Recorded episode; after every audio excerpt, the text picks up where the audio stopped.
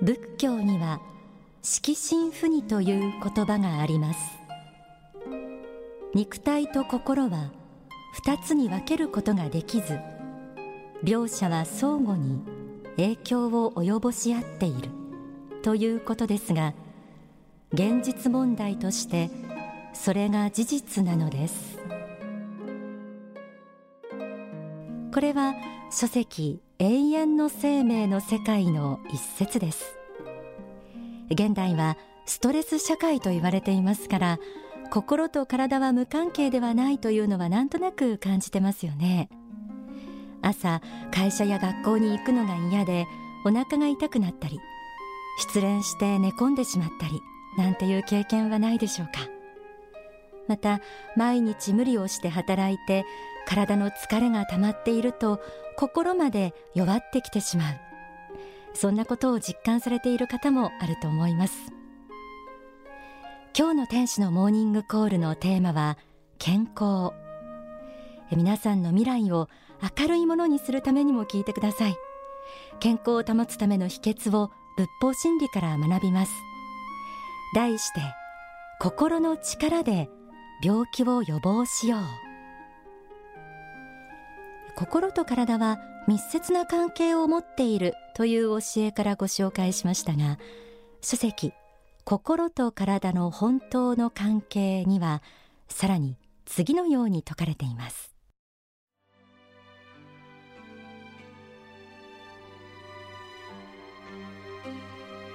私たちは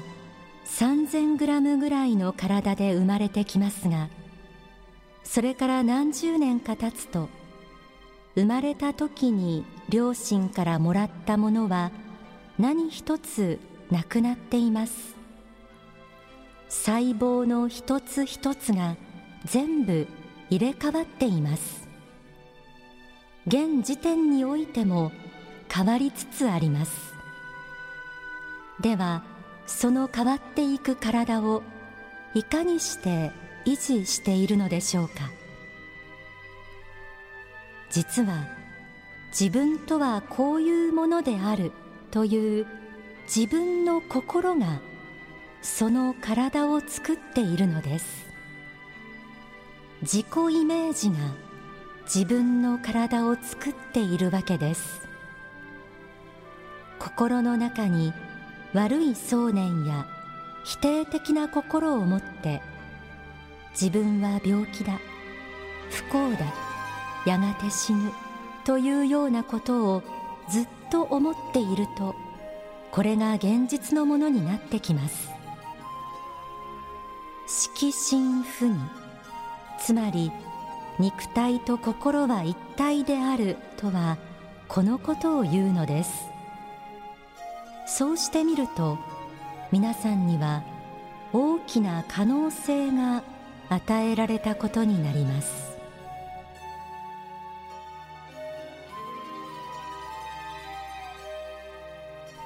心と体は密接な関係を持っているだけではなく心の中の自己イメージつまり自分はこういうものであるというイメージが今の自分の体を作っているということでした。驚きませんか？否定的な思い。例えば私は人に愛されない人間だとか自分は必要のない存在だというような自己イメージを長く心の中に持っていると知らない間に自分で自分を病気に導いてしまうことがあるようです。反対に肯定的な思い。自分は多くの人に愛されている。とか自分は苦難や困難を絶対に乗り越えられる。という自己イメージを長く心の中に持っていれば体まで健康にする力が私たちにはある。ということです。肯定的な思いを持ち続けるのはなかなか難しいことです。でも実は私たちは自分が思い描くような自分になれる。本来神様からそんな可能性が与えられている。そう考えると希望が湧いてきませんか？さらに書籍心と体の本当の関係には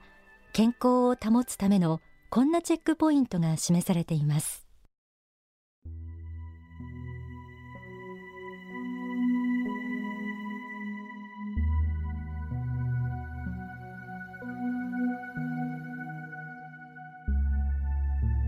原因不明の病気になったりする人は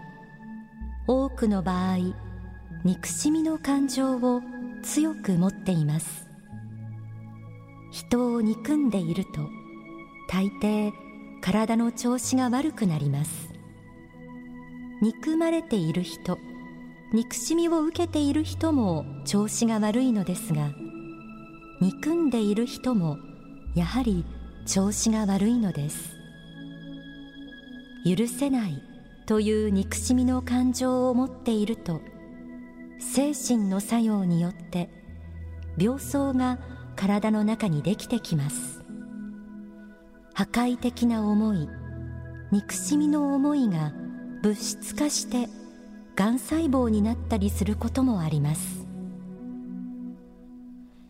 自分は一生あの人を憎み続けようと思っていたけれどもこれ以上憎み続けると自分も苦しい。もうあの人を許そうと思うことが大事です。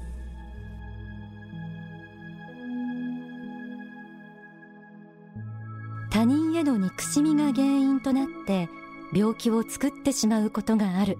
ということでした。皆さんには思い出すだけで心が波立ってしまうようなそんな相手はいないでしょうか。またあの時あの人を傷つけてしまった。もう謝る機会もないだろうけど思い出すと心が痛む。というように他人ではなく自分を責める気持ちは持っていないでしょうか。心と体はつながっていて心に引っかかったマイナスの思いによって健康を害してしまうことがあるようです。もし思い当たる人がいるならまずは心の中でイメージして相手を許してお詫びをしてみましょう。あなたの心に引っかかった相手や自分を責める気持ちを一つ一つ許していく。そしてまっさらな気持ちで相手と接している自分をありありと思い浮かべてみてください。心のわだかまりが消えていくと同時に体の健康も取り戻されていくはずです。ここまでお聞きになっていかがでしょうか？ただで健康になれるなら病院はいらないよとかそんな簡単に健康になんかなれるはずないよ。そんな気持ちが邪魔をして積極的な気持ちをなかなか持てないならもう少し自分を信じる心を取り戻してみてもいいかもしれません。書籍超絶対健康法にはこうあります。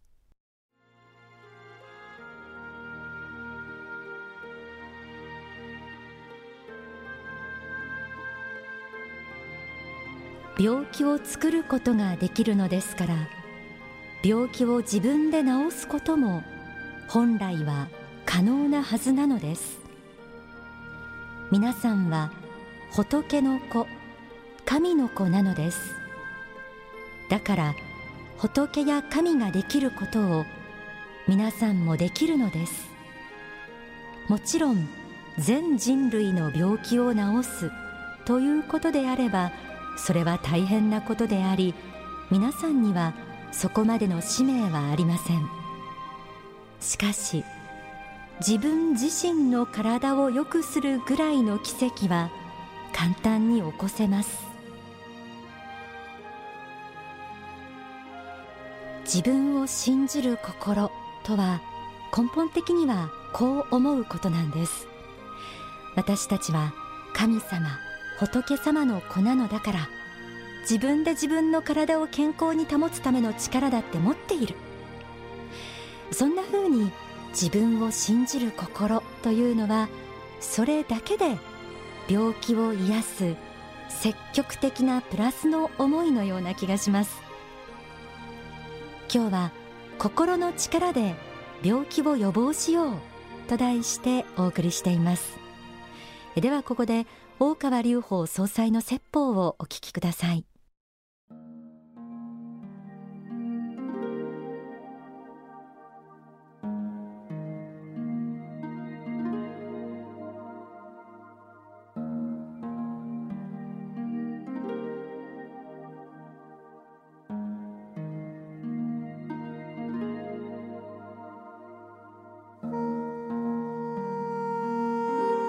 生きる力を強くしていかなければいけないんですよ。生きる力を強くしていく。何をもってすれば生きる力が強くなるか、えー、強い信仰心熱い信仰心を持ちますとその人の体の中の免疫機能というのがぐーっと上がってくるんですよ。免疫機能が上がってくるんです。それはまあそうでしょうね、まあ、あの例えば学校で言えば、えーまあ、クラス40人いてクラスの担任がですね「お前らみんな悪いやつらだ」と「お前らみんな不良だ」と「ろくな人間にならない」もう大人になったらみんな刑務所に行くぞってこう毎日これ言われてごらんなさいよ。子供のがみんなおかしくなってくるでしょ。ところが先生の方があなた方はみんな神様の子仏様の子だと立派になるよと。たとえ今勉強できなくても社会に出ても努力続けていったら必ずそうなるし、えー、皆さん方のお父さんお母さんも立派じゃないかと。世の中のためになるように生きていこうと。その素質はあると。誰だってチャンスはある努力したら道は必ず開かれるんだ例えば先生がそうやって40人教えてったら子どもたちはみんなだんだんだんだんいろんな面でスポーツの面や勉強の面いろんな面で良くなっていきますよね。同じようなことがやっぱり言えるということなんですね。だから、えー、どうかですねこの信仰の力っていうのを非科学的なまやかしだと思わないでください。今言った学校の先生の言葉一つでも変わるしそれは事実人間を変える力があるでしょ。それは宗教の立場信仰の立場じゃないかもしれませんがそれ以前の段階の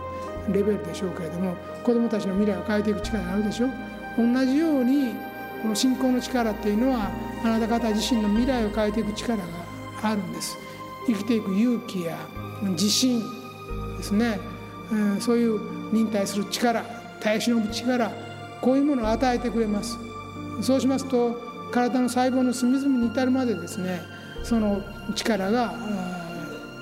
加わってくるんですよね。自分の細胞を活性化していきます。免疫力がすごく強くなります。ですからもし今病気の方どうかですねこの信仰の力でもって自分自身の全身体全身にですね、えー、強い思いを発してほしいんですよ。自分というのは肉体はこれ工場なんだと。毎日細胞を作ってる。毎日入れ替わってる。毎日新しく作り変えてるもんだと。不良品ばかり作ったらそれは病気になってるんだということですね。これはやっぱりもっといいものに部品を変えていかなきゃいけませんので潜在意識に命じてですね自分は信仰の名のもとに信仰の名のもとに立派な人生を生きたいんだと。世のため人のため世界人類のためにいいことして根性を全うしたいんだと。だから力を与えたまえと。いう気持ちをですね強く思うことが大事ですね。こうした信仰心に基づいてもし皆さんが明るい心積極的な心それから他の人に対して親切な心また自分自身に対しても、えー、努力精進を惜しまない心ですねこういう心を持ち続けることができたならば必ずいろんな体の不具合不調病気等は前転していきます。